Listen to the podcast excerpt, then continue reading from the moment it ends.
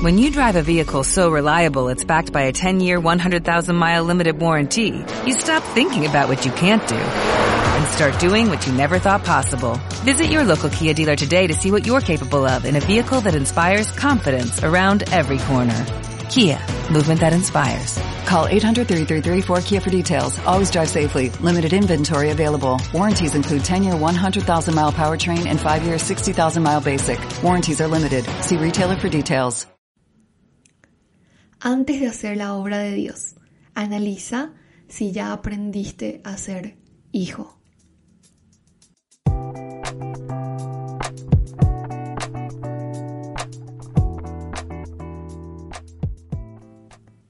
Hola, hola amigos, sean bienvenidos a un nuevo episodio de ADN Podcast. Esta es la segunda temporada, cuarto episodio.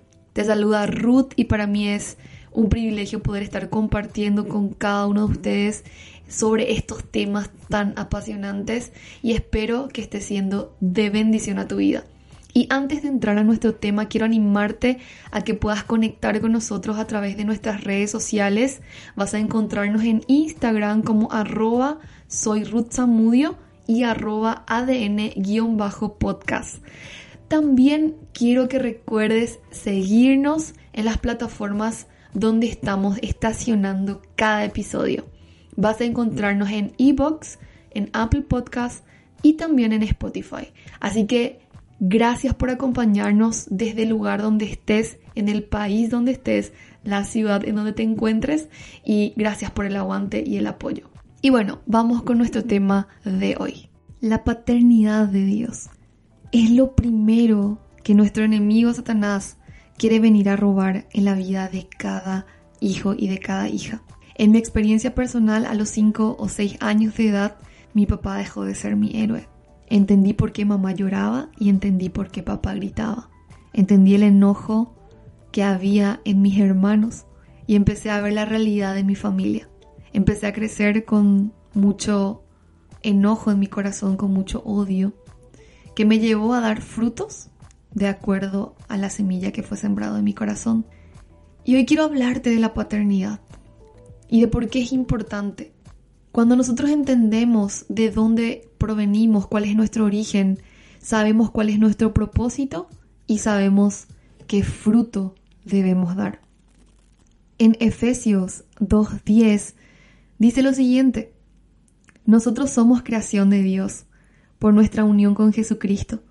Nos creó para que vivamos haciendo el bien, lo cual Dios ya había planeado desde antes. El propósito o el diseño original de Dios con las familias es que nosotros podamos crecer a través del relacionamiento, que se puedan crear grupos de seres humanos que creen dependencia y que puedan traer la multiplicación de lo que Dios está haciendo allá en los cielos, acá en la tierra.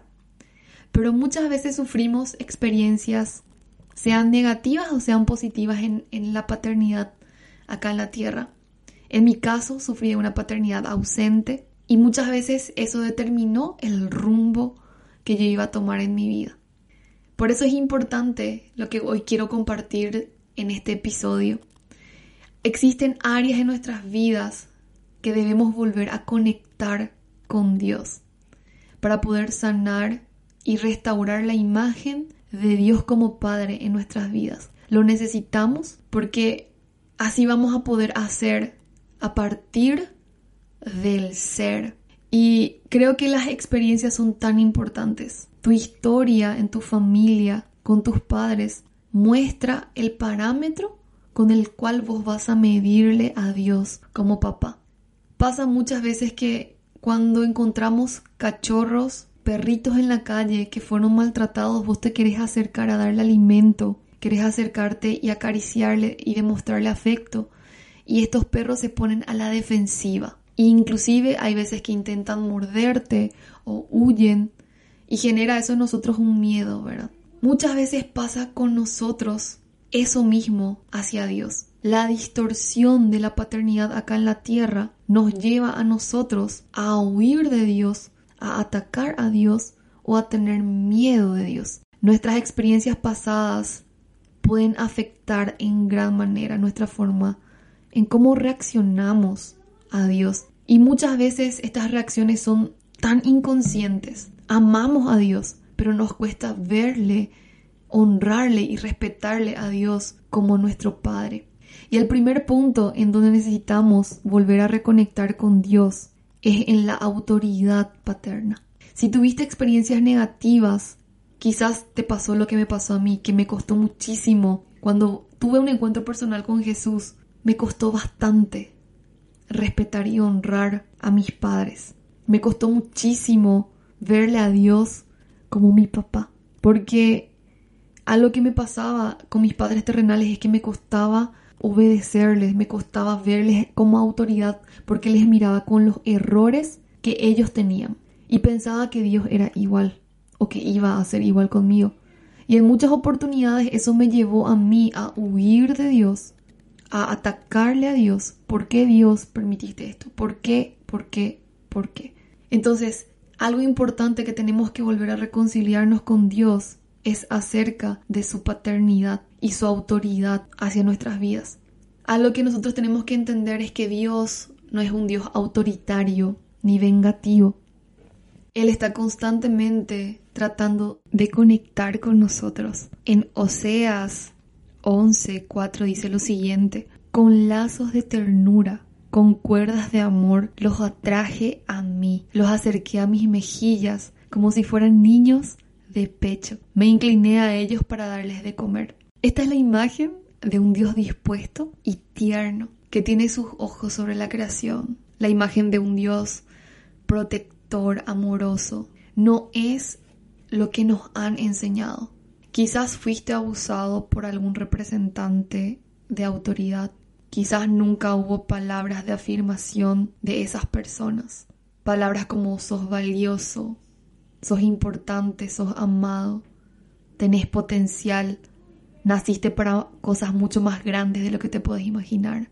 No sabemos muchas veces si somos suficientes, no sabemos si valemos. Mira, vos podés decir, a mí no me importa si mi papá cree o no cree en mí, hablando o refiriéndonos a nuestros padres acá en la tierra. Pero algo que yo puedo saber y puedo estar segura es que la validación de los padres hacia los hijos es tremendamente importante. Puede cambiar el destino de esa persona. Puede devolverle las ganas de vivir, las ganas de seguir. Por eso te recuerdo, si sos papá, si estás escuchando este episodio, te animo a que des palabras de afirmación hacia tus hijos. Y si vos, así como yo, nunca recibiste validación por parte de tus padres, por parte de personas de autoridad.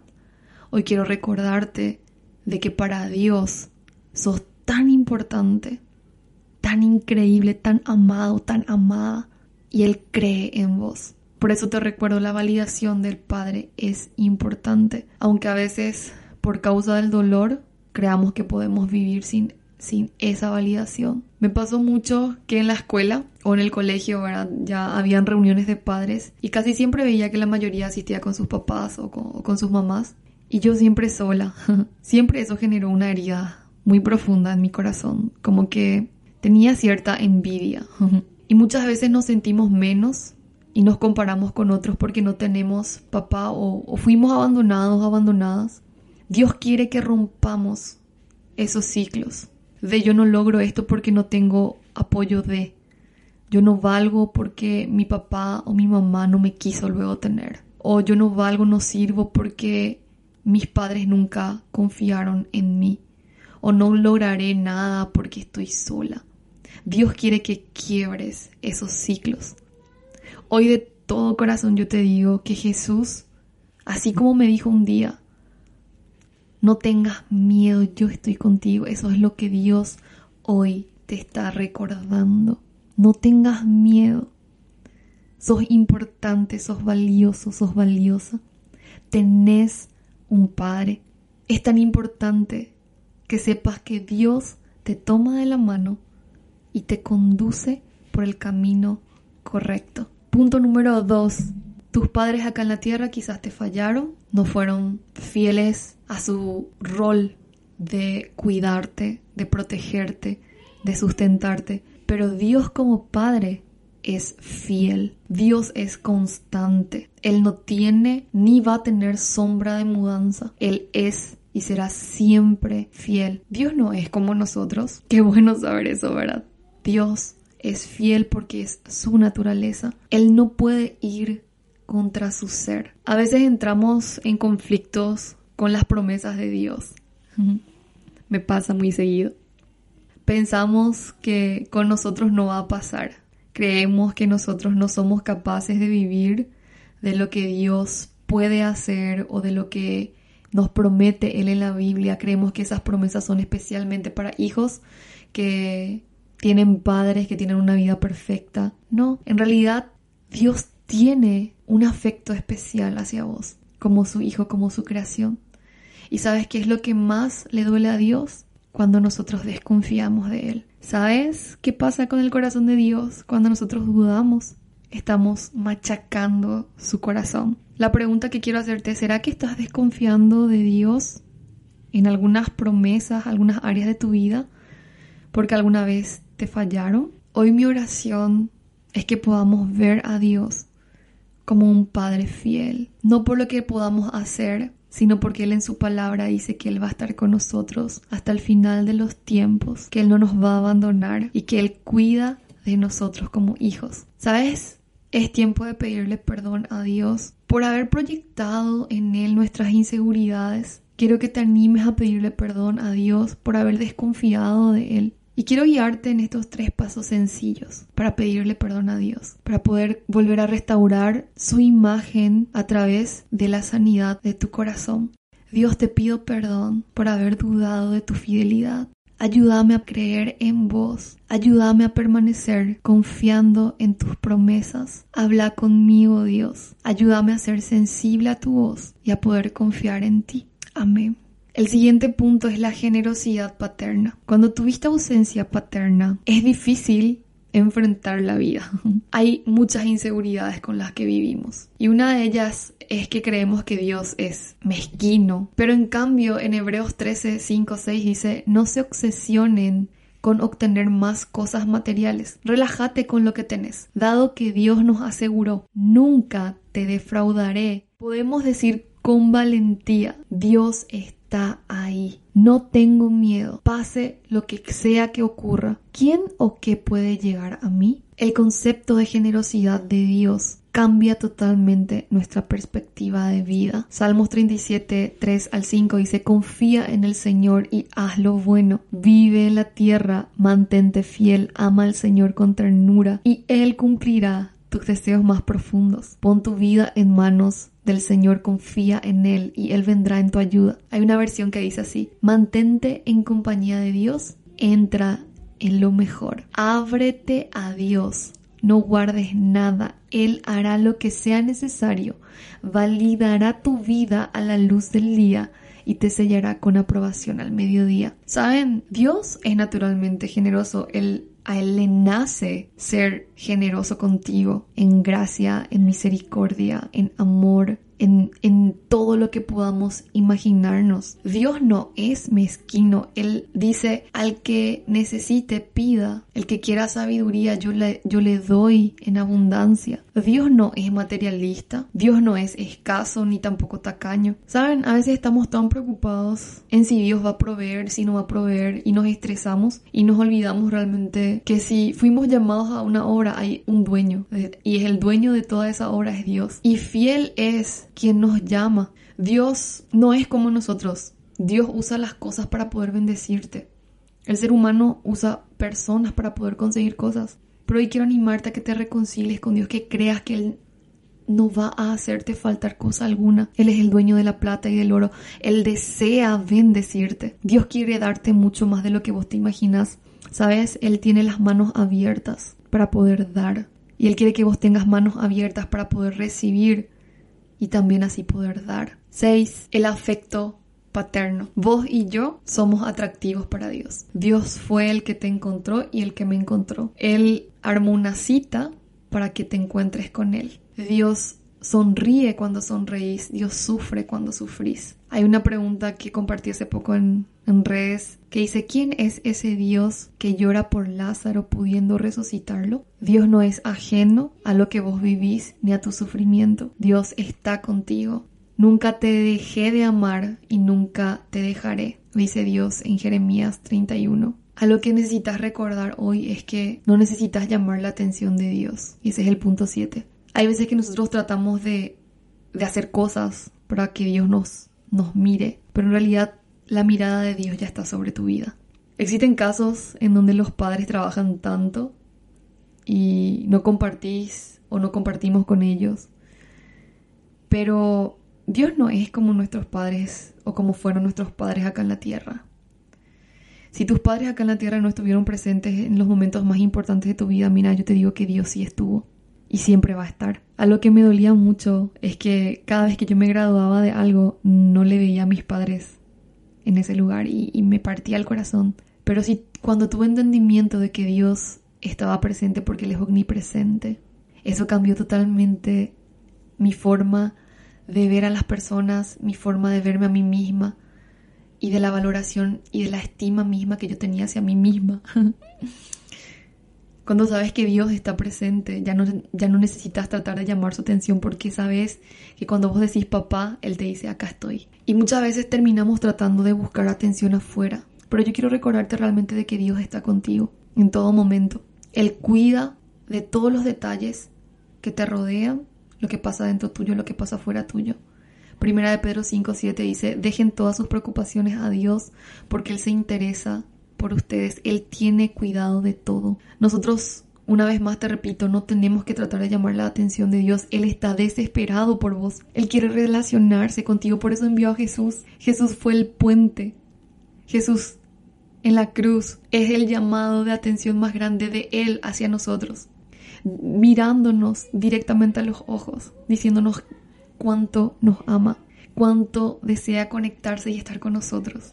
Yo no sé si eso cambia tu forma de verte a vos mismo. Pero sos tan amado, sos tan especial, tan aceptado por el Padre.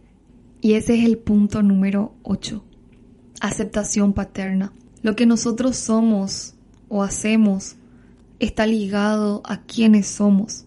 Mira, algo que quiero que recuerdes es que nada de lo que vos puedas hacer va a asombrar a Dios. Dios no te ama por lo que vos haces. Él te ama por quien sos. La religión te dice esto, tratar de hacer para tratar de probar algo. En cambio, la visión de reino dice, porque soy, traigo el reino. Sofonías 3:17. El Señor tu Dios está en medio de ti, Él es poderoso y te salvará. El Señor estará contento en ti. Con su amor te dará vida nueva, en su alegría cantará. En esta parte final quiero dejarte estos desafíos que considero súper importantes y útiles para tu vida. Algo que a mí me revolucionó es que el primer paso para poder sanar y quitar esa distorsión de la paternidad de Dios es empezando por el principio de liberar y, y perdonar. Yo quiero desafiarte a perdonar a tus padres acá en la tierra, que liberes perdón, aún a pesar de lo que te hicieron, aún a pesar de lo que no hicieron, que puedas liberarte vos de los errores que ellos cometieron. Y el desafío está en que puedas llamar o escribirle un mensaje a tu papá, como vos consideres mejor, y que le puedas decir de forma sincera, que hayas orado antes, y le puedas decir, yo te perdono. Yo sé que Dios te ama también a vos. Y quiero hacerte saber de que yo hoy tomé una decisión y es que Dios va a ser mi papá y yo te libero a vos. Cuando yo hice esa decisión de perdonarle a mi papá, yo le envié un mensaje de texto diciéndole, papá, yo te perdono. Sé que todo lo que vos hiciste, todos los errores que cometiste, la forma en cómo nos trataste, la forma en cómo trataste a mamá, la forma en cómo te necesité y no estuviste, es porque de alguna forma vos nunca recibiste amor. Vos no sabías cómo ayudarnos, vos no sabías qué hacer con nosotros. Pero yo, a pesar de todo, yo decido perdonarte y decirte que Dios te ama tanto como me ama a mí. Ese día, yo sé que se generó algo en lo espiritual, pero más en mi corazón, porque cuando yo solté perdón hacia mi papá, yo fui libre para poder verle a Dios como mi papá, verle a Dios como un, como ese Aba del cielo que nunca pude tener. Y él empezó a llenar todo vacío. Todo dolor fue sanado.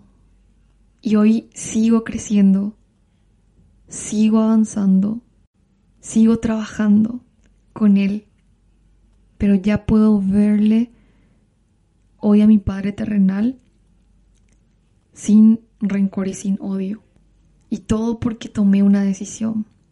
Así que yo hoy te dejo con este desafío y espero que este episodio sea de bendición y si es que querés compartirlo, tenés toda la libertad de hacerlo y espero poder escuchar cómo impactó tu vida, que puedas compartir tu testimonio conmigo en el direct o en alguna de mis redes sociales. Fue todo por hoy, nos encontramos en un próximo episodio.